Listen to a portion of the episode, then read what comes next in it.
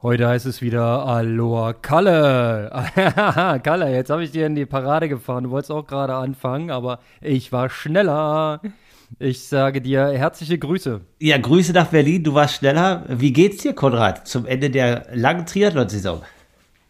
Ach, meine Triathlon-Saison ist mit Erkner schon äh, beendet worden.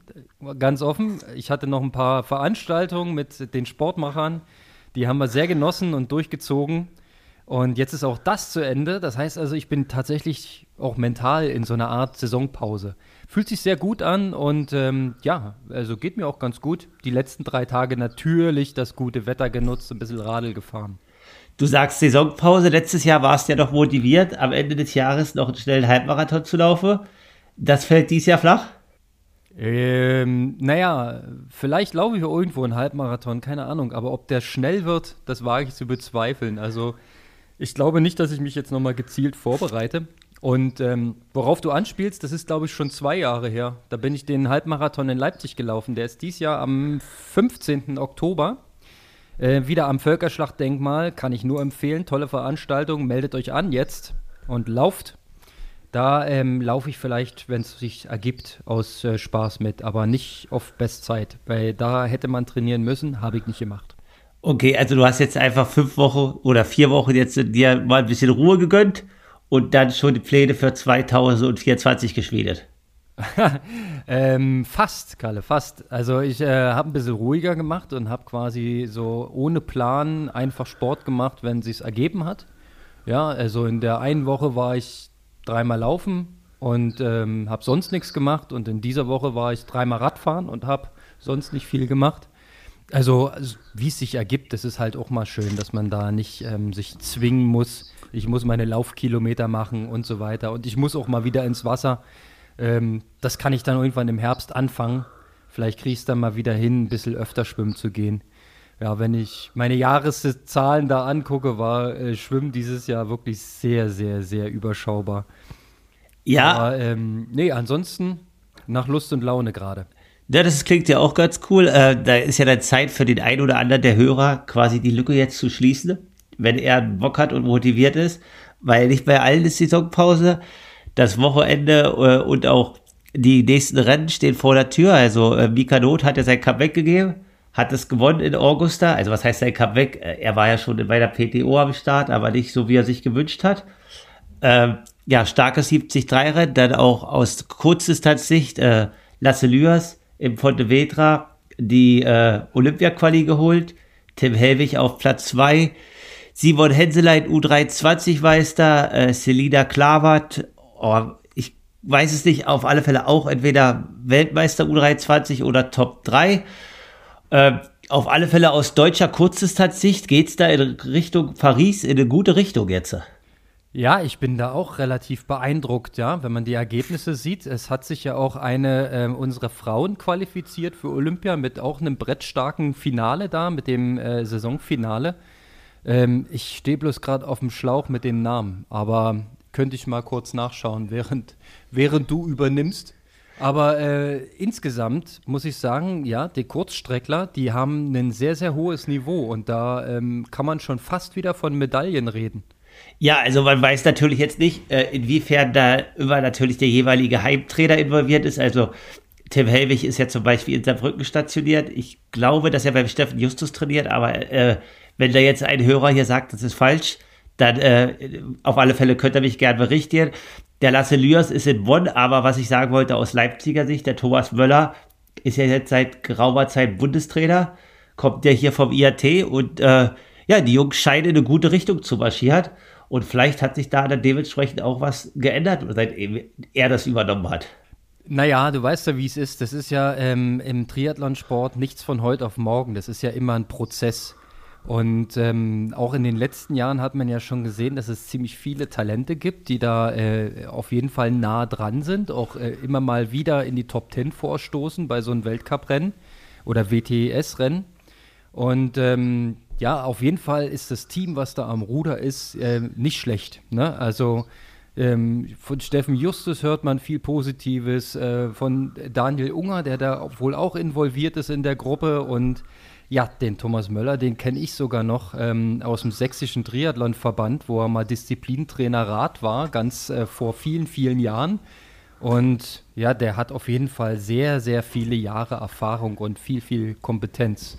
Im Übrigen, Lisa Tertsch war der Name. Entschuldigung, aber die war großartig. Vierten Platz im äh, Saisonfinale geholt, glaube ich, und dann damit qualifiziert, ne? Ja, damit sind halt jetzt, glaube ich, äh, bei den Frauen ist ja Laura Lindemann auch schon qualifiziert, der Lisa Tertsch äh, auch, da sind zwei Plätze schon weg. Bei den Männern, ja, ich weiß es gar nicht, ob das Tim Helwig ist äh, und Lasse Lüers. Ja. Genau. Äh, korrekt. Genau, also auf alle Fälle spannend. Es sind ja auch noch viele andere Talente da, die Bock haben, äh, in Paris zu starten.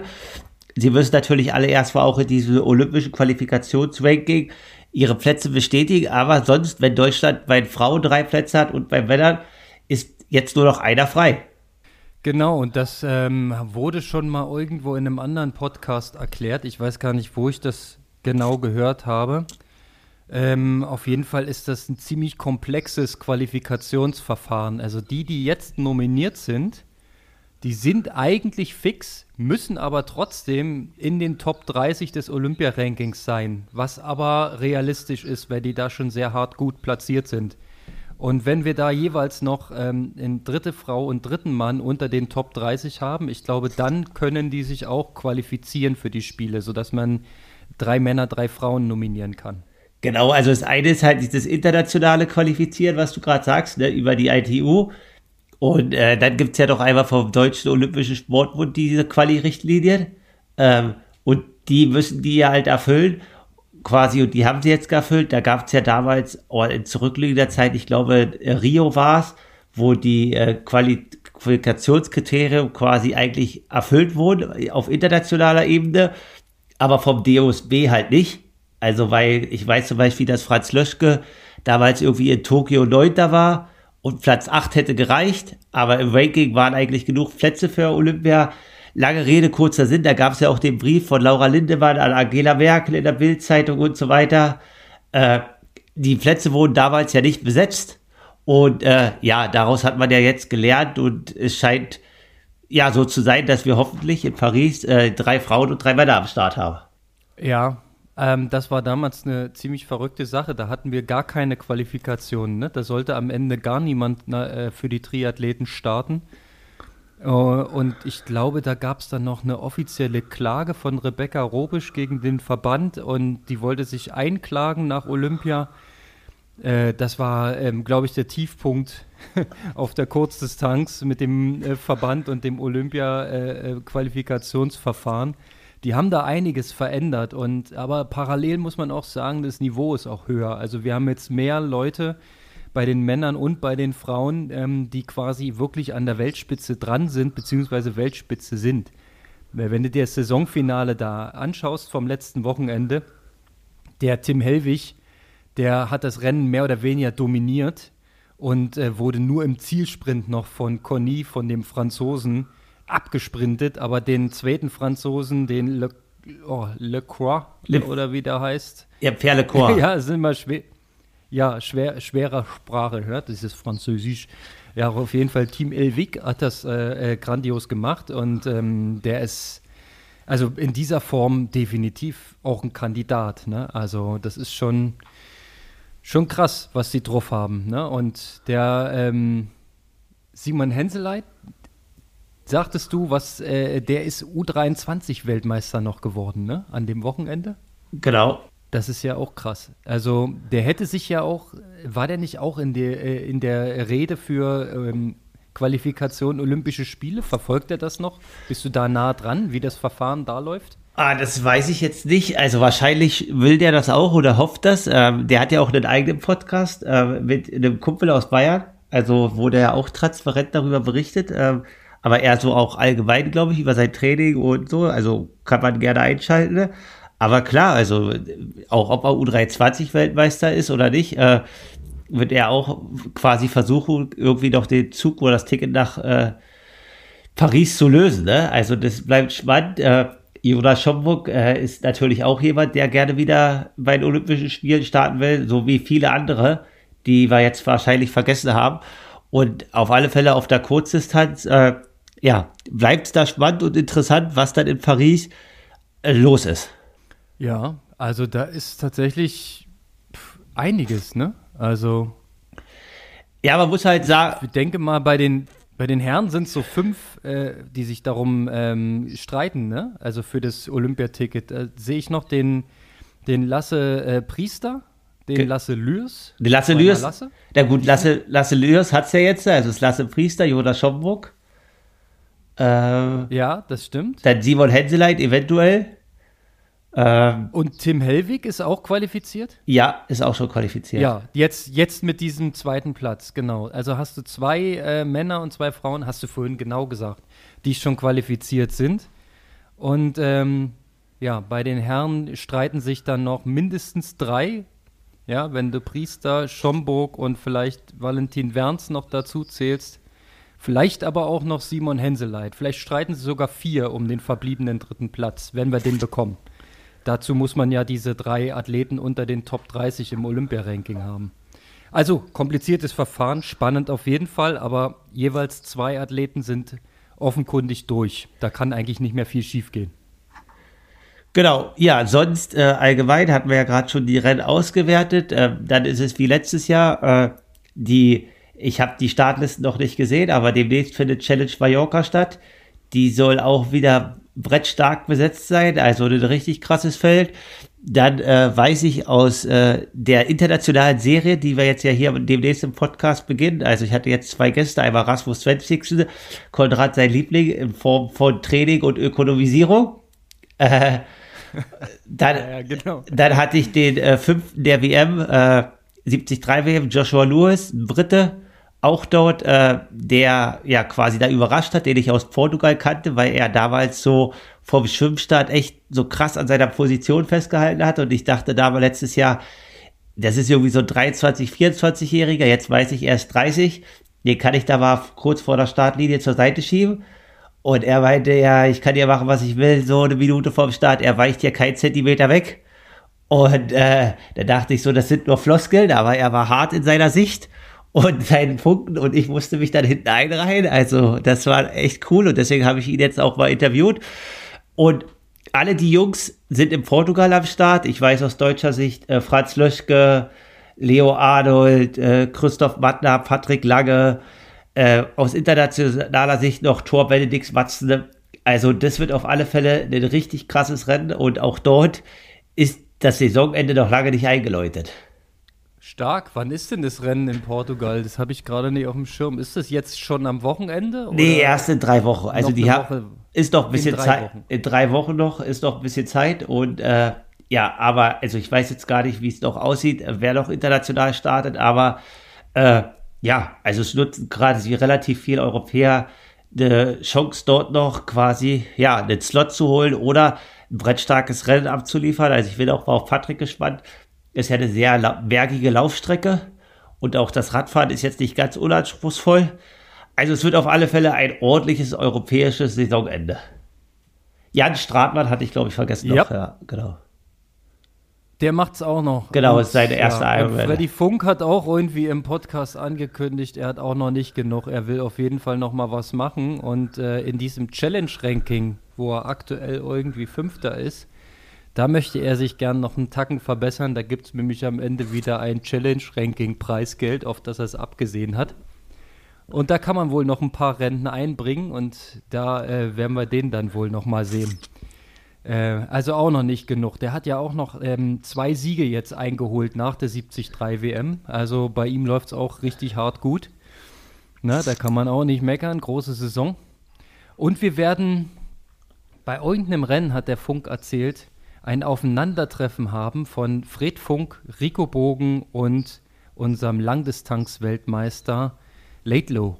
Also ich glaube bei einem 73 in Frankreich, aber ich will mich nicht festnageln, das lassen, ist dann, weil ich nicht dann, richtig zugehört habe. Nee, dann ist es keine 73, dann ist es eine Challenge. Also das hatte Rico wieder gesagt. Ja, das, ja, das macht dann auch Sinn, stimmt. Ja, dann, dann stimmt es mit den Aussagen von Fred Funk, dass er auf Challenge-Rennen setzt, ja. Und dann kommt es da nochmal zu einem krassen Triell. Ja, also äh, Team Berlin, wir haben ja auch viele Berliner Zuhörer. Es gibt ja immer diese Mixed Relay Kurzdistanz. Äh, da war Team Berlin jetzt ja auch äh, in La Baule war das. Das ist an der Atlantikküste in Frankreich. Ich glaube, die waren Vierter. Äh, wer bei den Frauen gestartet ist, Entschuldigung, dass ich das nicht weiß, aber ich weiß aus äh, quasi Leipziger, Hallenser oder hier quasi norddeutscher Sicht, dass äh, Willi Hirsch und äh, Rico Bogen dort bei den Männern waren. Und Berlin hat ja auch aber sehr gute Frauen, zwei Frauen, die waren Vierter. Und ja, da wird Rico wahrscheinlich jetzt gleich dort bleiben und äh, dort die nächsten zwei Wochen trainieren, um dann halt bei der Challenge da mit Freddy und Sam Laidlow ordentlich was abzufeuern. Also, wie du schon sagtest, egal ob Langdistanz, Ironman oder Challenge, die Felder sind überall voll und alle haben doch Bock, das Jahr ordentlich abzuschließen. So sieht's aus. Und wir haben ja auch noch ein Rennen auf Hawaii. Also es ist ja eins äh, angesetzt, ne? Es das ist, wollen wir mal nicht unterschlagen. Ja, also definitiv. Und ich freue mich auch auf das Frauenrennen. Äh, ich hatte auch quasi, wie du es angekündigt hast, äh, den Age-Grupper, den spiele ich einfach hier in der Folge am Ende mit ein. Andreas Bund, seine Empfindung aus Nizza und äh, seine Empfindung aus äh, Hawaii, was er dort, wie er die beiden Weltmeisterschaften als AK-Athlet vergleicht und was er positiv oder negativ empfindet. Also hört gerne bis zum Ende ran. Ja, und bei Frauen äh, können wir auch mal drauf eingehen. Das wird auf alle Fälle auch sehr, sehr spektakulär und ich hoffe auch, dass es die Medienaufmerksamkeit hat, die es halt verdient. Also wird es bestimmt bekommen. Ähm, allein wenn man sich so das Damen-Line-Up anguckt, äh, wer da auf der Startliste steht. Ich hoffe, dass natürlich alle gesund und fit an die Linie kommen. Wir wissen ja aus den letzten Jahren, das ist die wichtigste der Disziplinen, die es zu bewältigen gibt. Aber na klar, du hast die Titelverteidigerin Sodaro, du hast Lucy Charles Barkley, dann kommen Anne Haug, Daniela Rief, Taylor Nipp, Laura Philipp, Lisa Norden, Finella Langridge und dann kannst du die Liste runtergehen. Also eigentlich alles, was das, das äh, ähm, was der Damen-Langdistanzsport aktuell zu bieten hat. Cat Matthews, Sarah Tu, also alle kennt man, die da auf der Liste stehen. Und man könnte so mehr oder weniger allen auch eine Top 5 zutrauen, die da äh, qualifiziert sind. Ja, auch noch unseren äh, deutschen Athletinnen, die da qualifiziert sind. Dani Bleimel ist wieder dabei, Svenja Tös. Und bestimmt habe ich nicht alle, Laura Zimmermann noch. Ja, und ähm, das Ding wird mega spannend. Und ich bin mal gespannt, wie es medial ankommt, ob da ähm, für ein ähm, in Anführungszeichen geteiltes, reines Frauenrennen auch die ARD wieder äh, einen Sendeslot frei macht und das überträgt. Ich hoffe doch sehr. Ansonsten ähm, werden wir auf den Ironman-Stream natürlich setzen und das Rennen da verfolgen. In zwei Wochen ist das schon, ne? Ja, also die Zeit läuft und man kriegt es gar nicht alles so mit, weil die Triathlon-Landschaft wächst und wächst überall. Und äh, die Leute haben ja. Bock, Bock auf Sport. Äh, ist jetzt nicht nur Triathlon, auch Berlin-Marathon war. Also jedes Wochenende ist ein Sportwochenende aktuell im Spätsommer. Und man kann einfach nur Absolut. es genießen. Und zum Berlin-Marathon, da ähm, muss ich auf jeden Fall auch noch einen Satz, also das ist ja grandios, was da wieder gelaufen ist. Also erstens, Herzlichen Glückwunsch, lieber SCC Berlin. Ihr seid so unglaublich. Ihr habt immer das geilste Rennwetter. Es war wieder ein herrlicher Tag. Es war 0,0 Wind. Ja, und äh, nicht zu warm, aber am Ende doch freundlich. Die Sonne kam noch ein bisschen raus. Und ähm, das Event war einfach gigantisch aufgebaut. Ich war im, im Zielbereich und habe mir das angucken dürfen großartig, ja. Und dann kommt äh, äh, Sir Elliot Kipchoge, für mich ist er das, äh, und gewinnt zum fünften Mal Berlin. Unglaublich geil. Aber es war diesmal auch ein bisschen spannend, weil er hatte da drei Chaser hinter ihm, die dann wirklich nicht locker gelassen haben. Und es sah zwischenzeitlich so aus, als ob die ein bisschen rankommen. Also nur 30 Sekunden Vorsprung, ja, das ist ja ähm, schon mal mehr gewesen, aber souverän das Ding nach Hause gebracht. So, und dann kam es ähm, zu einer Sache, das macht einen so fast ein bisschen fassungslos. Es gibt einen neuen Damenweltrekord und ähm, wir haben immer die Splitzeiten verfolgt. Und es gab eine Phase im Rennen zwischen Kilometer 35 und 39, Da sind ähm, Kipchoge und die neue Weltrekordhalterin die gleichen Splitzeiten gelaufen. Und da denkst du dann auch, Alter, das ist wirklich richtig, richtig hart schnell. Ja, und jetzt ist der unter 2 Stunden 12, der Frauenweltrekord. Und vor nicht, gar nicht, vor gar nicht allzu langer Zeit, es ging um die damals äh, Marathon-Qualifikation der Herren für Rio. Da haben wir diskutiert, ob eine 2.12.30 für die Männer zu hart ist. Ja, so nach dem Motto, na, da qualifiziert sich ja dann keiner und wir müssen die Norm senken und ja, jetzt rennen die Frauen unter 2.12. Kalle, was sagst du dazu? Ja, also 2.12 ist halt brettstark. Äh, es gibt ja so so eigentlich diese These äh, von Wissenschaftlern, dass Frauen theoretisch die besseren Ausdauerathleten sind. Äh, doch ist es wahrscheinlich nicht ganz so, aber also 2.12, so wie du sagst, ne, wenn wir jetzt fünf, sechs, sieben Jahre zurückblicken, dann war es, also hatten wir wenige deutsche Athleten, die das konnten. Also das war ein Philipp Flieger, der dort quasi, glaube ich, die Rio-Quali hatte, genau mit diesen 2.12, die du jetzt ansprichst. Äh, ja, Brett stark und ist eigentlich erstmal unfassbar, das irgendwie zu laufen. Ähm, ich muss jetzt kurz überlegen, das ist ja der 1.06, das ist halt 3.10 Tempo, ne? Roundabout.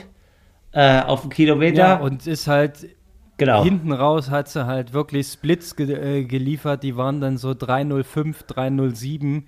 Und in der Zeit hatte halt Elliot vorne auch ein bisschen zu strugglen und ist dann eben auch ein bisschen über drei Minuten Tempo gelaufen.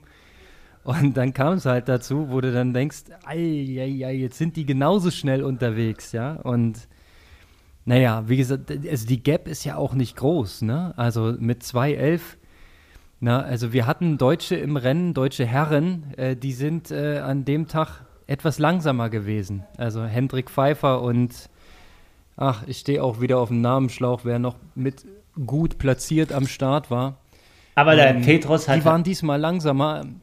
Ja, einen Deutschen, den, genau du sagst schon den Namen, einen Deutschen, der hat wieder mal ein phänomenales Rennen abgeliefert und hat seine Sevilla-Zeit nochmal deutlich unterboten. Neuer deutscher Rekord in 204, ich meine 58 oder 52, ich weiß nicht genau.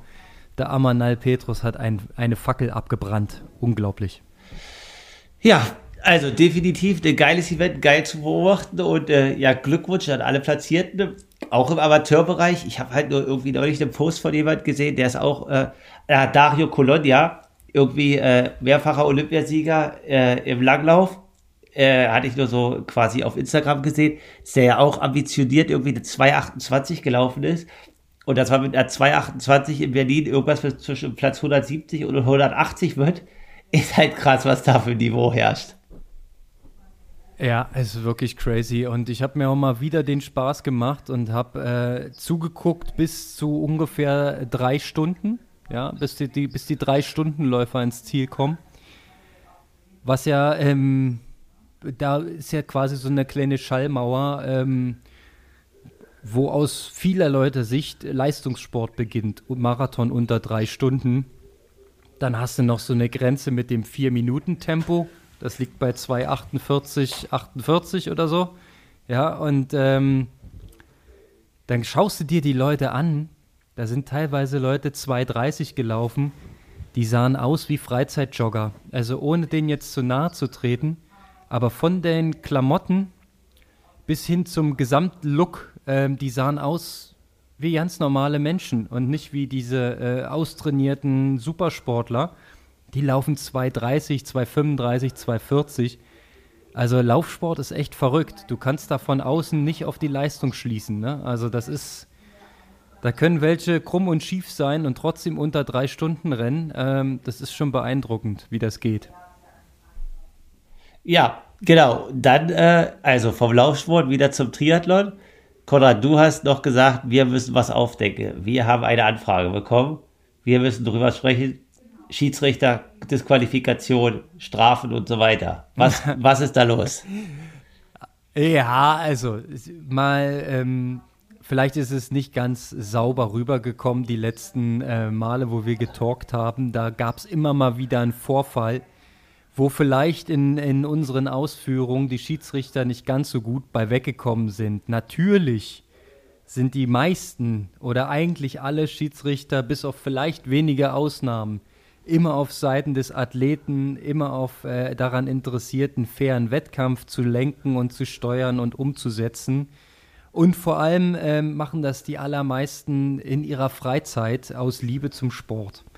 Und das sei an der Stelle nochmal gewürdigt, ja. Und ähm, ich finde es großartig, dass auch bei kleineren Wettkämpfen sich dann immer äh, Schiedsrichter finden, die das mehr oder weniger in ihrer Freizeit, ohne dass ihnen die Fahrtkosten ordnungsgemäß erstattet werden, einfach machen, damit so eine Triathlons stattfinden können, ja, wo, wo man dann eben ähm, seinen Wochenendspaß verleben kann.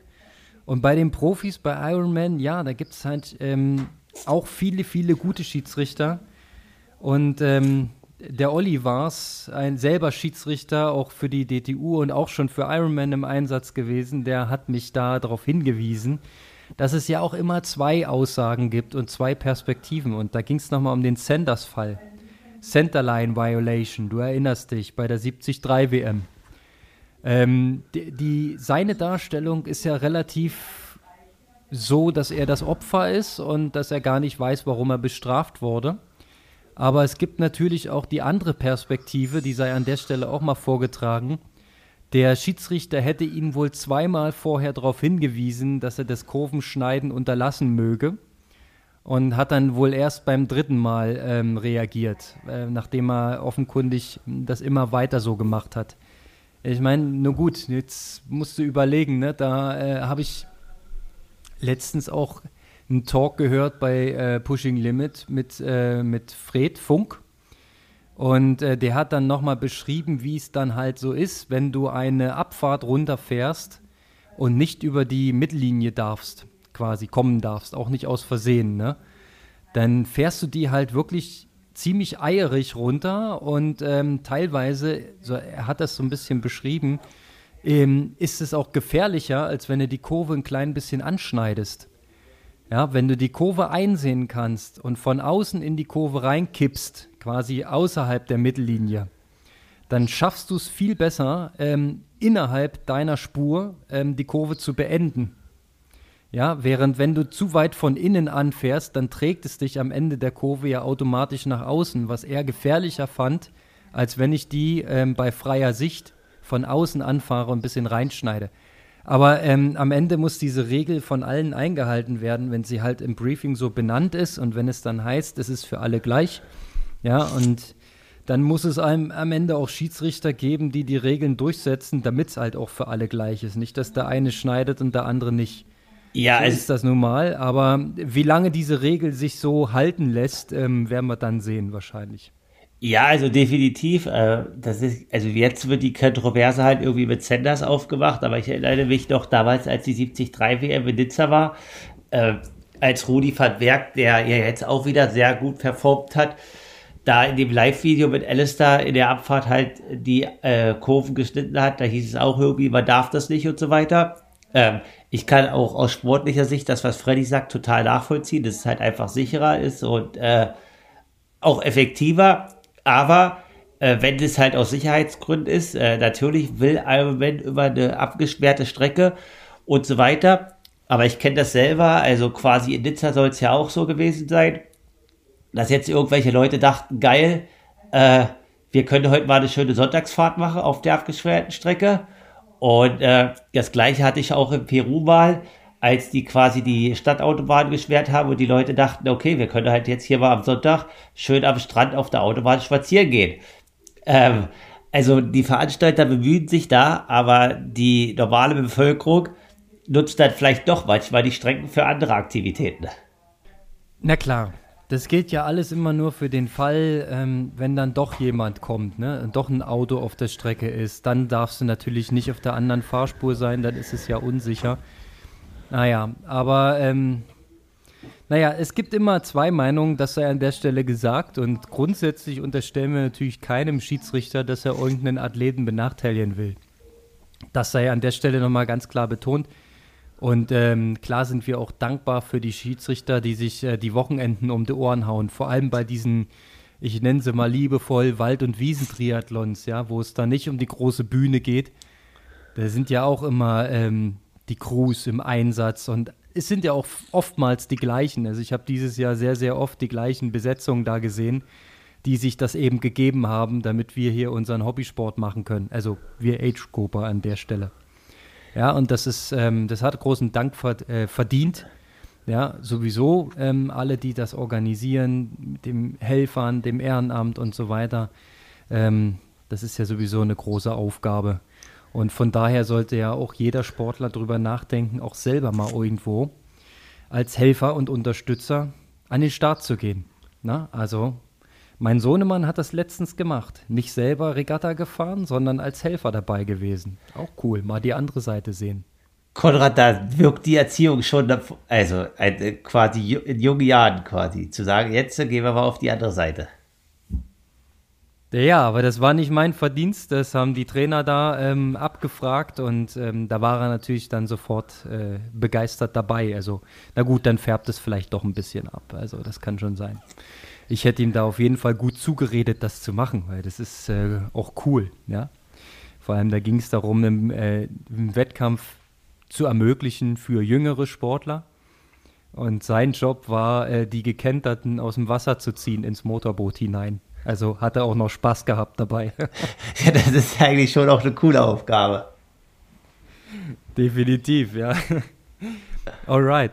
Ähm, Kalle, wollen wir heute schon eine Top 3 für Hawaii äh, riskieren? Ich weiß nicht, wann wir uns das nächste Mal hören. Nicht, dass wir es verpassen. Äh, also, hast ja. du schon ein Bauchgefühl von dem, was man aus dem Buschfunk hört? Wer ist besonders gut drauf? Ich habe gehört, äh, dass äh, Laura Philipp schon seit längerer Zeit auf Maui ist und sich akklimatisiert und vorbereitet und dann quasi nur noch nach äh, Hawaii, nach Big Island rüber hoppen muss. Und ähm, macht einen guten Eindruck, macht einen konzentrierten Eindruck. Aber wen hast du noch auf dem Zettel? Ich meine, das Who is Who ist ja da. Du kannst aus dem Vollen schöpfen. Ja, ich würde sagen, Kate Matthews, äh, die hat eine Rechnung offen. Äh, und ist quasi auch so ein bisschen furchtlos. Also ich denke, sie wird äh, noch auf dem Podium stehen. Ähm, und ja, dann, äh, jetzt haben wir, du sagst Laura Philipp, dann sage ich, okay, können wir machen. Dann Kate Matthews und Platz 3 ist halt relativ schwierig zu sagen. Ne? So Daro oder Anna Haug äh, dürfen wir auch nicht vergessen. Also jetzt wird schwierig. Den nächsten Tipp überlasse ich dir nochmal. Ah, das wird richtig schwer. Also, Kat Matthews, ähm, bin ich deiner Meinung. Äh, ich glaube, dass Björn Geßmann dieses Jahr einen Lauf hat. Der hat einfach seine Athleten alle auf dem Punkt.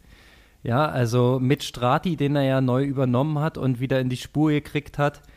Ähm, Patrick Lange sowieso. Cat Matthews ist auch in seinem, ähm, unter seinen Fittichen, die äh, halte ich auch für sehr, sehr stark. Ähm, ich würde es aber nicht auf eins setzen sondern ich bin da tatsächlich auch so ein bisschen ähm, wunschgetrieben und ähm, gönne einer deutschen Athletin den Sieg. Ich bin mir bloß nicht sicher, ob es Laura oder Anne ist. Ähm, ich würde in dem Fall mal konservativ, in Anführungszeichen, auf Anne Haug tippen, weil die hat dieses Jahr ähm, schon wieder äh, so krasse Rennen abgeliefert und so krass gute Laufperformances, ähm, dass ich glaube, wenn sie vom Rennverlauf ein bisschen Glück hat, und bei den Leuten ist nach dem Radfahren und nicht irgendwie defekt und abgehangen oder Schwimmgruppe verpasst oder irgendwas, dann glaube ich, ähm, geht der Sieg nur über Anne Haug. Laura Philipp sehe ich auf zwei und Cat Matthews auf drei. Okay, dann haben wir ja das Podium und dann, äh, ja, gucken wir einfach mal, wie das wird. Und du hast es ja schon mal gut vorhergesagt. Und dann äh, übernehme ich deinen Tipp jetzt einfach, ja. auch aus deutscher Brille. Und äh, ja, werde das Rennen halt spannend verfolgen. Warte, ich muss mir noch eine Hintertür aufmachen. Wir haben äh, eine Weltrekord, Weltbestzeithalterin Daniela Rief noch am Start und wir haben die Mittelstrecken-Dominatorin schlechthin mit Taylor Nipp am Start auf der Langstrecke. Und wir haben eine Lucy Charles Barkley, die da schon x-mal Zweite war. Also, das ist schon hart, die nicht mit zu berücksichtigen. Ne? Also, das wird ein enges Ding. Also, der Tipp ist natürlich vollkommen ohne Gewähr. Also wer jetzt ins Wettstudio läuft und auf irgendwas wettet, ähm, bitte nicht auf mich zurückführen. Danke. Okay. Ja, also wie gesagt, es ist halt auch bei den Frauen in jedem Rennen, die Dichte ist enorm hoch. Man kann da auch nicht mehr wissen, wer wie wo wirklich das Rennen gewinnt. also die Zeiten dieser äh, Dominanz, die es im Männerbereich gab und auch bei den Frauen mit Daniela Rief, wir erinnern uns alle dran, die sind halt jetzt äh, vorbei und äh, dadurch, dass das Interesse halt weiter wächst, im Amateursport als auch im Profisport, wird es das wahrscheinlich auch nie wieder in dieser Form so geben. Ja, das ist wohl richtig. Ne? Also das beobachtet man vor allem bei den Männern, aber jetzt auch bei den Frauen. Äh, die Luft in der Spitze wird einfach viel, viel dünner. Die sind alle enger zusammen, die wissen alle, was man machen muss im Training und was der letzte Schrei ist. Und äh, der Gamechanger in den letzten Jahren ist natürlich tatsächlich die weiterentwickelte Sporternährung, dass es grundsätzlich möglich ist, mehr Kohlenhydrate aufzunehmen während einer Langdistanz und dass es dann viel, viel mehr Möglichkeiten gibt, die Karten auszuspielen. Und das macht es halt spannend. Ne? Also man kann vielleicht inzwischen mehr als die berühmten 10 Matches ausspielen. Je nachdem, wie man getankt hat und wie man drauf ist und wo die Stärken liegen. Genau. Das macht es halt irgendwie insgesamt spannender. Ja, auf alle Fälle und für die Zuschauer und auch für die Interesse. Thema Game Changer. Konrad, du hast den Game Changer auf der lokalen Ebene, wird uns zugetragen, wurde dir zugetragen. Raus mit den Fakten für die erfolgreichen Tipps mit wenig Training viermal aufs Podium zu kommen 2023. ja, ich habe, ähm, ich weiß nicht, ob du dich erinnerst. Wir haben vor zwei Jahren irgendwann mal äh, in einem Podcast so ein paar Punkte benannt, an denen man arbeiten könnte, um sich zu verbessern. Ja, also da sind so ein paar äh, Sachen dabei gewesen, die habe ich gemacht und ein paar Sachen, die habe ich komplett aus den Augen verloren. Also hier steht zum Beispiel in meiner Liste, ich habe die mich wiedergefunden, Training mit dem Springseil, quasi Plyometrie und so weiter, war mal ein großer äh, Trend, habe ich nicht etabliert bekommen. Ich habe das zwei, dreimal gemacht und dann nicht mehr. Also das kann es nicht gewesen sein, ja. Dann der nächste Punkt, äh, mehr Core-Training, um mehr Stabi zu haben, mindestens zwei Stunden die Woche. Ich habe einmal die Woche äh, zwischen 45 und 60 Minuten stabil. Das ist, glaube ich, äh, eine sehr, sehr gute Basis, aber es hat noch Potenzial, kann man noch besser machen. Ähm, denn vor allem die stabile Hüfte, die bringt im Laufen richtig was. Also für alle, die schneller laufen wollen, macht mehr Stabi. Ne? Also das war auch nochmal ein extra Punkt. Hüfte trainieren ist tatsächlich viel, viel besser geworden. Ja, ich konnte früher so eine typische Läuferübung im Seitstütz und das obere Bein abspreizen, konnte ich einfach nicht halten. Kriege ich inzwischen ganz gut hin. Also da hat sich was verbessert. Ja, und ähm, dann steht da ähm, zum Beispiel so eine Sache, mehr Intervalle beim Laufen. Ich habe da sowas aufgeschrieben, was du letztens in, äh, in unserem Podcast gesagt hast. 100er, 200er, 400er, um die Grundschnelligkeit zu steigern. Da hast du ja gesagt, ihr wollt es auch machen wieder. Ne? Du hast es im Radfahren mit diesen harten 30-Sekunden-Dingern, wo du halt äh, enorm hohe Wattleistung da leistest, um um da einfach eine Entwicklung zu machen. Äh, bist du inzwischen auch schon beim Laufen ähm, dazu gekommen, das zu machen mit diesen Sprints mit äh, Hundertern oder Zweihundertern? Ja, also äh, wir haben das jetzt quasi, also so wie du sagst, also auf der einen Seite denkt man dann immer, oh, das müsste eigentlich schon schneller sein. Aber auf der anderen Seite muss man sagen, ich äh, laufe eigentlich seit zwölf Wochen und wenn man das jetzt alles äh, richtig einordnet, dann sind es eigentlich erst acht Wochen, weil irgendwie zehn Wochen oder die ersten vier Wochen Lauf-G-Pausen ist das Laufen, ist das kein Laufen. Äh, um jetzt die knallharten Fakten zu sagen, ich bin gestern viermal 200 gelaufen. Äh, das ist jetzt die vierte Woche der Intensität. Äh, ich habe vor drei Wochen oder dreieinhalb Wochen angefangen. Da war ich irgendwie bei 35 Sekunden. Das war aber RV2 Max Training. Gestern habe ich viermal 200 gemacht. In 31 Sekunden mit vier Minuten Gehpause da müssen wir natürlich nach dem äh, Fauxpas jetzt äh, noch unter, drei, unter 30, also es muss dann schon in Richtung 28, 29 wieder gehen.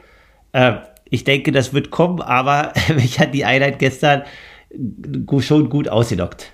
Ja, ähm, das würde ich befürchten, dass das auch bei mir passiert, wenn ich das übernehme. Aber ich ähm, glaube daran, so genau wie euer Ansatz jetzt gerade ist, dass wenn du die Grundschnelligkeit entsprechend erhöht bekommst. Ne? Da geht es ja viel um die Ansteuerung neuromuskulär, dass quasi die Bahnung da ist, dass ähm, von der bestehenden Muskulatur möglichst viele Fasern auch wirklich mitarbeiten. Diese Rekrutierungsthematik. Das erreichst du natürlich nicht, wenn du in einem VO2 Max Tempo unterwegs bist, sondern da musst du tatsächlich sprinten, da musst du knallen, da muss alles mobilisiert werden. Oder man versucht es über Maximalkrafttraining, diese Ansteuerung, aber dann bist du nicht ganz so spezifisch Ja. wie in der Sportart selber. Und äh, vielleicht, also- vielleicht ist das jetzt auch irgendwie ein Zufall oder so, weil du sagst neuromuskulär und neuronal. Also nach diesen Einheiten bin ich weiß kardiologisch eigentlich noch so gut auf dem Damm. Das haut mich jetzt nicht um. Aber da mein Kopf noch ein bisschen Heilung braucht, was ja auch wahrscheinlich normal ist, merke ich schon, dass nach den Einheiten ordentlich was oben in der Birne feuert. Okay, ja, das ist spannend. Ähm, weiter beobachten, das müssen wir nochmal besprechen, ja. Also ich kenne das nur, dass du quasi dann ähm, auch eine andere Art der Ermüdung hast. Also bis hin zu schnöden Muskelschmerzen oder Gliedmaßenschmerzen, wenn du jetzt da so ein, ein ganz extrem wäre es ja, wenn du so ein 100er-Set machen würdest und da einfach, weiß ich nicht, fünfmal 100 Meter in maximaler Tempo ähm, Verschärfung sprintest. Ja, das ist, ähm, aber es ist eine, auf jeden Fall eine Fähigkeit, eine Fertigkeit, die man, ähm, die man trainieren muss, ja, und die man auch mal wieder ansteuern muss. Und ähm, vielleicht erinnerst du dich an dieses Programm, was Micha mal mit Marcel Obersteller gemacht hat. Die haben doch mal so, ähm, so ein Zwölf-Wochen-Ding gemacht im Winter. VO2 Max-Block und haben da jede Woche ausgekaut. Und da habe ich mir eine Sache gemerkt, äh, und zwar hat Marcel irgendwie so ein, ähm, so ein Testprotokoll, um zu sehen, ähm, wie, wie funktioniert denn dieser Körper, der da gerade trainiert wird. Und da musste der Sportler einen Hunderter sprinten und einen Tausender laufen. Und äh, die Theorie dahinter ist zu gucken, wie, wie ist die Motorik ausgeprägt und wie ist auf der anderen Seite die Ausdauerleistungsfähigkeit. Und ähm, das ist genau das Zusammenspiel. Wenn Ja. du halt motorisch schon am Limit bist, ja, dann kannst du auch die, äh, die Langzeitausdauer nicht um ein weiteres Niveau hochsteigern. Ja, klar, irgendwann ist es halt endlich, ne? Und äh, deswegen ist halt jetzt, äh, also, ja, ich habe die Zeit, äh, oder nehmen sie mir aktuell, aber so wie du halt sagst, äh, ich muss das auf alle Fälle machen. Also es bringt jetzt nichts, da irgendwie das zu ökonomisieren oder und so weiter, weil dann sind wir halt irgendwann am äh, Point Break Even und äh, haben halt die, Ja. da quasi einfach nicht gearbeitet und dann hast du quasi irgendwie eine Ausschöpfung von 90 oder 92 Prozent und bist da halt optimal ökonomisiert, aber es reicht halt trotzdem nicht aus. Genau, äh, du musst, ähm, ja, wie soll man das visualisiert äh, aussagen? Du musst die Kurve höher kriegen. Genau. Also einfach, wenn dein Maximum höher ist, dann sind vielleicht 80% ökonomisiert besser als 90% ökonomisiert von einer äh, niedrigeren ne, Performance, also maximalen. Du, du weißt, wie ich es meine. Aber genauso ist es am Ende. Und ähm, ich habe da auch ein bisschen Bock, das zu probieren. Ich habe es mir damals aufgeschrieben und muss zugeben, äh, habe ich nicht umgesetzt. Also weder im Schwimmen noch im Radfahren noch im Laufen habe ich wirklich an der Grundschnelligkeit gearbeitet. Und ähm, jetzt ist Herbst, jetzt ist Zeit, jetzt ist noch kein Trainingsplan. Theoretisch könnte ich das genau jetzt anfangen. Ja, die Sache ist halt natürlich, man will ja auch irgendwie dann immer Umfang generieren und so weiter, ne? Aber wenn du halt jetzt sagst, du läufst irgendwie fünfmal 30 Sekunden all out mit drei, vier Minuten Pause, kommt ja auch wieder quasi das Age-Grupper-Problem zutage. Äh, Zeit äh, und Trainingszeit generieren, dann kommst du halt in diese Einheit mit Einlauf und Auslauf vielleicht auf sechs bis acht Kilometer und du willst halt irgendwie immer wenig. was. Ja, du willst halt was schaffen, ne? Da sagt der Age-Grupper, ich mache Ja. lieber Meter. Ja, und dann machst du lieber eine Stunde Dauerlauf und hast dann am Ende 12 oder 13 Kilometer stehen, äh, trägst du dir schön ein ins Logbuch und denkst, du hast besser trainiert. Aber das ist ja genau der, der Druckschluss. Ne? Also gerade die Age-Grupper, die hier so im Hobbybereich unterwegs sind und nur in Anführungszeichen drei, vier, fünf, vielleicht in meinem Fall sechs, sieben Stunden die Woche ähm, investieren wollen, da muss halt wirklich jede Session einen ziemlich guten Approach haben, damit du am Ende wirklich weißt, das habe ich gemacht, äh, hier habe ich mich verbessert, das ist die Grundlage dafür und dann geht es weiter. Ähm, und das muss alles irgendwie ineinander greifen. Du kannst nicht viel falsch machen, ja. Und ähm, was bei uns natürlich extremst zu kurz kommt, ist der, der Umfang.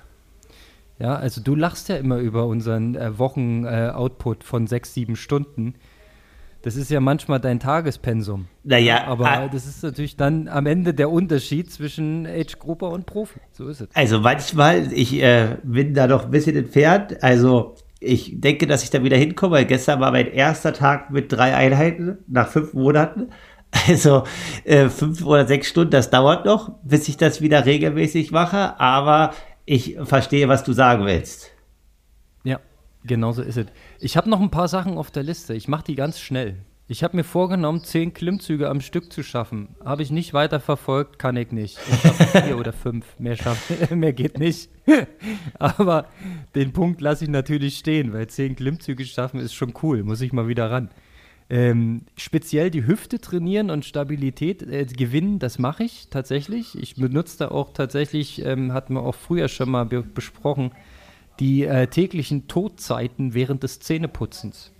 Ja, äh, da stehe ich meistens auf einem Bein und mache so eine äh, lustigen Seitstabilitätsübungen und verdrehe mich da lustig und versuche den Oberkörper zu stabilisieren. Das ist immer drei Minuten morgens, drei Minuten abends, gut investierte Zeit. Das kann man bitte gerne kopieren. Nächster Punkt, steht so schnöde da, mehr Aero auf dem Bike. Ja, was habe ich denn gemacht? Ich habe tatsächlich äh, ähm, Bike-Fitting gemacht ähm, bei Diagnose Berlin, was sich sehr, sehr gut positiv ausgewirkt hat auf die Gesamtperformance. Wir haben meine Kurbellänge verkürzt, dadurch ist der Hüftwinkel weiter offen. Ich sitze gut auf dem Bike, kriege die Kraft toll übertragen und bin trotzdem nicht platt fürs Laufen. Also ich glaube, das war in den letzten ein, zwei Jahren auch so ein Punkt, der bestimmt an der Gesamttriathlon-Leistung was verbessert hat. Ähm, hast du die Kurbeln schon gekürzt? Ja, ich bin jetzt aktuell bei 170 und äh, mal schauen, wie weit äh, tief es noch geht. Aktuell fahre ich jetzt noch kein Zeitfahrrad. Ich fahre aktuell alles auf dem Straßenrad, aber auch dort ist eine 170 dran. Ja, okay. Naja, ist schon mal weniger als was du vorher hattest. Da waren es 172,5 oder was bei 175? Ganz früher war ich bei 175, dann war ich jetzt die letzten Jahre, seit wir den Podcast machen, bei 172,5, jetzt bin ich bei 170.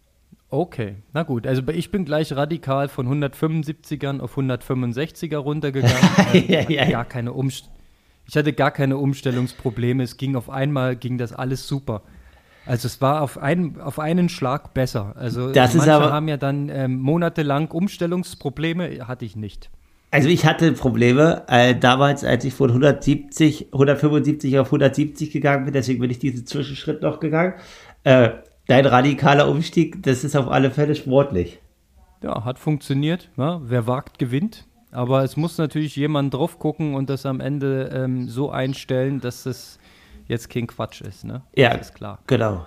Ähm, next, next Punkt. Ich wollte mein Anterior Tibialis trainieren, um ein Gegengewicht zu meinen ständig verkrampften und verkürzten Wadenmuskeln zu schaffen.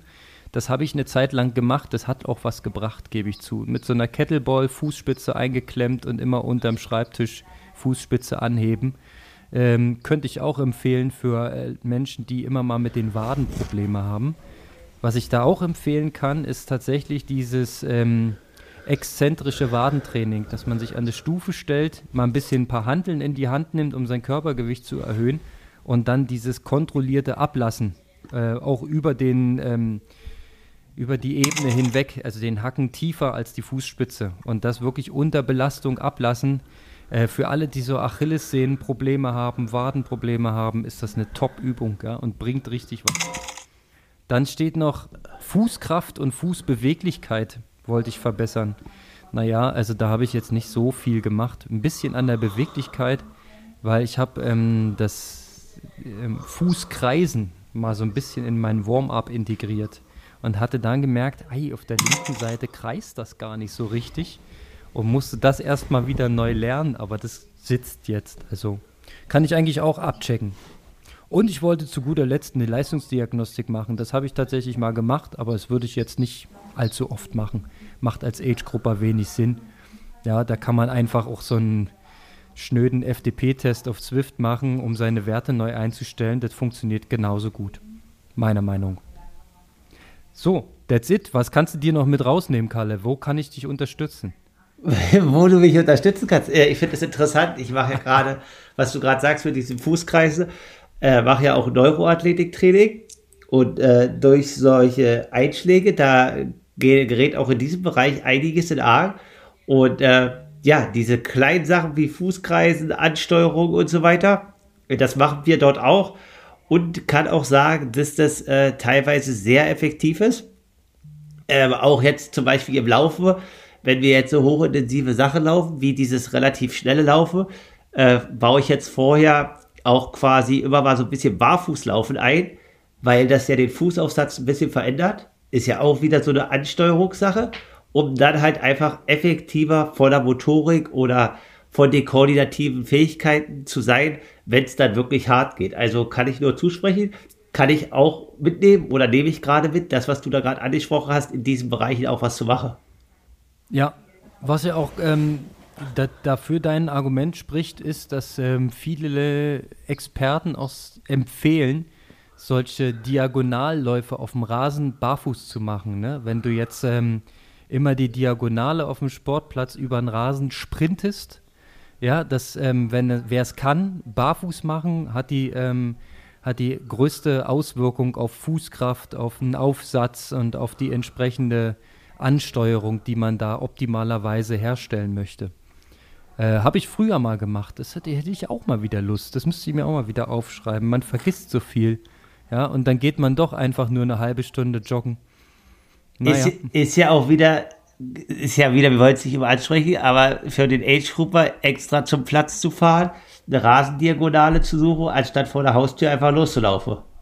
Ja, nee, da müsste man in Reichweite einen Sportplatz haben, wo man hinjoggt und dann gleich das Warm-up hat. Dann lässt sich's einbauen. Das ist äh, bei mir tatsächlich möglich. Müsste nur auf die Uhrzeiten achten, dass ich dann nicht ins Fußballtraining gerate. Sonst bist du mehr am Ball spielen als am Joggen und Rennen. Ist wahrscheinlich. Hatte ich eigentlich schon vorgelesen. Ja, du erst. Ist wahrscheinlich auch eine gute koordinative Fähigkeit für Triathlet mal Fußball äh, zu schießen. Ja, na definitiv, unbedingt. Und gerne auch mal mit dem schwächeren Bein, dass man mal mit links schießt anstatt mit rechts. Das ist dann schon wieder hier die neuronale Komponente, ne? dass man weiß, wo seine Gliedmaßen sind. Das ist auch spannend. Entschuldigung. Ähm, Kalle, ich hatte noch einen Punkt, ich weiß nicht, ob ich ihn schon gesagt habe. Ich wollte wieder regelmäßig schwimmen, mindestens einmal in der Woche. Habe ich das vorgelesen? Nee, hast du nicht, aber ich weiß, dass du es nicht geschafft hast. Hm. Nicht geschafft, nee. Ich hatte ja tatsächlich seit Dezember und auch jetzt immer noch ähm, so ein kleines Halswirbelsäulenproblem, was meinen rechten Arm immer mal wieder so ein bisschen kribbeln lässt. Und ähm, das macht das Schwimmen manchmal unangenehm. Also es gibt gute Tage und es gibt weniger gute Tage. Ich bin dran. Ja, ich äh, habe dann einen Osteopathen, der mich regelmäßig begradigt. Dann ist es wieder zwei Wochen gut und dann muss ich wieder hin. Also das ist ähm, noch nicht ausgestanden. Das hat mir so ein bisschen die Lust am Schwimmen genommen. Aber äh, ich gebe das nicht auf. Ich versuche es nochmal. Ich habe übrigens meine Saisonkilometer im Schwimmen zusammen addiert. Ich komme auf 67. Das machst du in zwei Wochen, wenn du fit bist. Ja, jetzt aktuell sechs, jetzt mache ich zehn, aber äh, ja, also das ist jetzt nicht so viel. Aber wie gesagt, du hast nee. ja die, die Schwimmkilometer aus der Jugend und das kann dir ja keiner nehmen. Ja, das stimmt, aber er war auch schon mal schneller im Wasser. Das muss man auch mal zugeben. Ne? Also da ist, liegt auch noch ein kleines Potenzial. Ne? Also man ist nie ausgereizt, man kann immer mehr machen. Das stimmt. Ja, definitiv. Alright. Kalle, lass uns noch mal ganz kurz anteasern, äh, den Talk, den du gleich noch hinten dran schneiden würdest. Ähm, genau, also Andreas genau Butt, du hast es gesagt, Age Cooper, Nizza, ja. äh, Iron Hawaii, Trennung der Frauen, Emotionen und so weiter. Äh, ja, also wir haben da immer nur die Sicht der Profis. Jetzt hatten wir den Age Cooper, der war in Nizza am Start und der war auch schon in Hawaii, mehrfach in Hawaii. Äh, er wird ganz objektiv äh, die positive Sache erläutern und auch die negative wie das äh, aus seinem Empfinden halt war, äh, diese Trennung. Und äh, ja, das ist halt mal cool, dort wirklich jemand zu haben, der beides schon miterlebt hat. Das ist mega spannend, das ist cool und das hören wir uns direkt an. Also, das wird nice. Ähm, schön, dann kann ich unseren Podcast selber dann hören. Aber der kommt erst am Freitag 17 Uhr, wie immer. Genau, heute ist Donnerstag, also noch ein Tag Geduld, Konrad, und dann kannst du einschalten. Das mache ich, das mache ich. In dem Sinne, mein Lieber. Weiter schönes Training. Du bist auf einem guten Weg. Ich sehe das auf Strava. Und wer es nicht sieht, kommt bitte in unseren Strava-Club. Aloha Kalle. Genau. Man sieht das auch. Kommt gerne in den Strava-Club und äh, guckt euch das Training an oder schreibt auch den einen oder anderen Beitrag oder auch Fragen könnt ihr dort auch hinterlassen. Da oder Instagram, wo ihr mögt. So sieht's aus. Aloha. Aloha, bis dann. Ciao.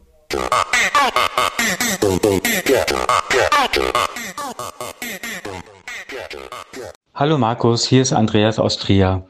Du hattest mich ja gebeten, mal die beiden Weltmeisterschaften in Kona und jetzt in Nizza gegenüberzustellen. Und das mache ich jetzt einfach mal in aller Kürze. Und ähm, ich dachte, ich fange mal an mit dem, was die PTO jetzt immer Strength of Field nennt, also wie stark das Feld zusammengesetzt ist. Und das kann man ganz gut an meinen Platzierungen ablesen, denke ich. Ich war in Kona irgendwo um Platz 50 herum in meiner Altersgruppe. Ich weiß es nicht mehr genau. Äh, und bin jetzt vor drei Wochen in Nizza auf Platz 11 gelandet. Jetzt war es tatsächlich so, dass der Wettkampf in Kona für mich nicht ganz rund lief. Ich hatte da ein paar Muskelkrämpfe auf der Laufstrecke. Jetzt in Nizza ist alles glatt gelaufen. Aber dennoch muss man wohl sagen, dass äh, die Konkurrenz in Nizza doch deutlich schwächer war, als das in Kona gewöhnlicherweise der Fall ist. Also so ein wenig dieses böse Wort von der BWM äh, scheint in diesem Punkt äh, wahrscheinlich zuzutreffen. Dann vielleicht ein kurzer Vergleich der Strecken. Schwimmen, denke ich, macht keinen großen Unterschied, ob man im Pazifik schwimmt oder im Mittelmeer. Ich fand die Schwimmstrecke in Nizza in dieser M-Form etwas abwechslungsreicher, ähm, während man ja in Kona nur rausschwimmt aufs Meer und dann wieder zurückkommt irgendwann. Also das fand ich in Nizza etwas schöner. Radstrecke ist natürlich das ganz große Plus von Nizza, das muss man einfach sagen. Die Radstrecke ist landschaftlich unglaublich schön, sie ist abwechslungsreich, man fährt immer entweder rauf oder runter oder in Wellen, viele Kurven, technisch anspruchsvolle Abfahrten und so weiter. Alles das, was die Radstrecke in Kona eigentlich nicht hat, äh, das hat man jetzt hier in Nizza. Das ist schon das ist schon ein ganz dickes Plus, muss man einfach sagen. Laufstrecke ähm, in Nizza vier Runden an der Promenade entlang, immer von der Innenstadt hin zum Flughafen. Ja, das ist ganz schön, sicherlich auch schöner als der Highway in ähm, Kona. Ich persönlich hätte mir gewünscht, dass man vielleicht nochmal eine Schleife einbaut, die durch die Altstadt in Nizza führt. Dann hätte man da auch nochmal viel mehr Zuschauer gehabt. Aber mir ist klar natürlich, dass äh, sozusagen der logistische Aufwand dann natürlich auch da viel, viel höher ist. Ähm, ja, so viel vielleicht zu den Strecken schon. Ganz kurz noch zu der Stadt und zu der Atmosphäre. Naja, das ist wahrscheinlich ähm, äh, der größte Unterschied. Ne? Kona ist halt einfach eine Kleinstadt.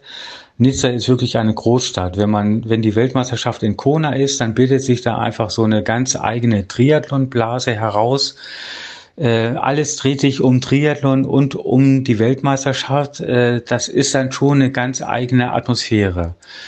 Äh, die mögen auch die meisten, ich auch. Ähm, das ist in Nizza jetzt anders gewesen. Ne? Also so eine Triathlon-Weltmeisterschaftsatmosphäre, die gab es jetzt in Nizza nicht. Ja, also äh, ich sag mal von zehn Leuten, äh, die auf der Promenade ähm, herumgelaufen sind in den Tagen vor der Weltmeisterschaft, waren vielleicht zwei Triathleten und acht Leute laufen halt sowieso da jeden Tag rum oder sowas halt. Ne? Also diese ganz ureigene Triathlon-Atmosphäre, die hat sich in Nizza wirklich nicht ein, eingestellt. Ne? Ähm, die Weltmeisterschaft war halt ein Event, ein Ereignis in Nizza unter vielen, das muss man sagen. Äh, zum Schluss vielleicht noch ein Wort zu den Zuschauern. Mich hat im Nachhinein gewundert, dass viele Profis gesagt haben, irgendwie, ja, so Zuschauer und Atmosphäre an der Laufstrecke wären ganz großartig gewesen. Ähm, wenn ich mir die Fernsehübertragung anschaue, muss ich eigentlich sagen, dass äh, gerade als die Profis auf die Laufstrecke gegangen sind, da noch sehr, sehr wenige Zuschauer nur da waren halt. Die sind eigentlich erst dann dazugekommen, als dann auch die Age-Grupper so nach und nach auf die Laufstrecke gekommen sind. Da waren die Profis dann aber schon auf der dritten oder vierten Runde halt. Also, ähm, und auch selbst dann waren die Zuschauer eigentlich beschränkt so auf ein Kilometer von Zielbereich hin in Richtung Flughafen. Ähm, danach wurde es dann aber schon wieder sehr, sehr wenig halt. Also von den Zuschauern her ähm, muss ich sagen, da ist eigentlich aus meiner Sicht jedenfalls ein deutliches Plus bei Kona. Okay, das soll schon von meiner Seite aus gewesen sein. Ähm, Viele Grüße an euch beide. Markus, ich hoffe, dass deine Genesung weiter gut voranschreitet und dass wir uns im nächsten Jahr vielleicht mal wieder im Trainingslager oder vielleicht sogar bei einem Wettkampf dann über den Weg laufen. Macht's gut, ihr beiden. Ciao.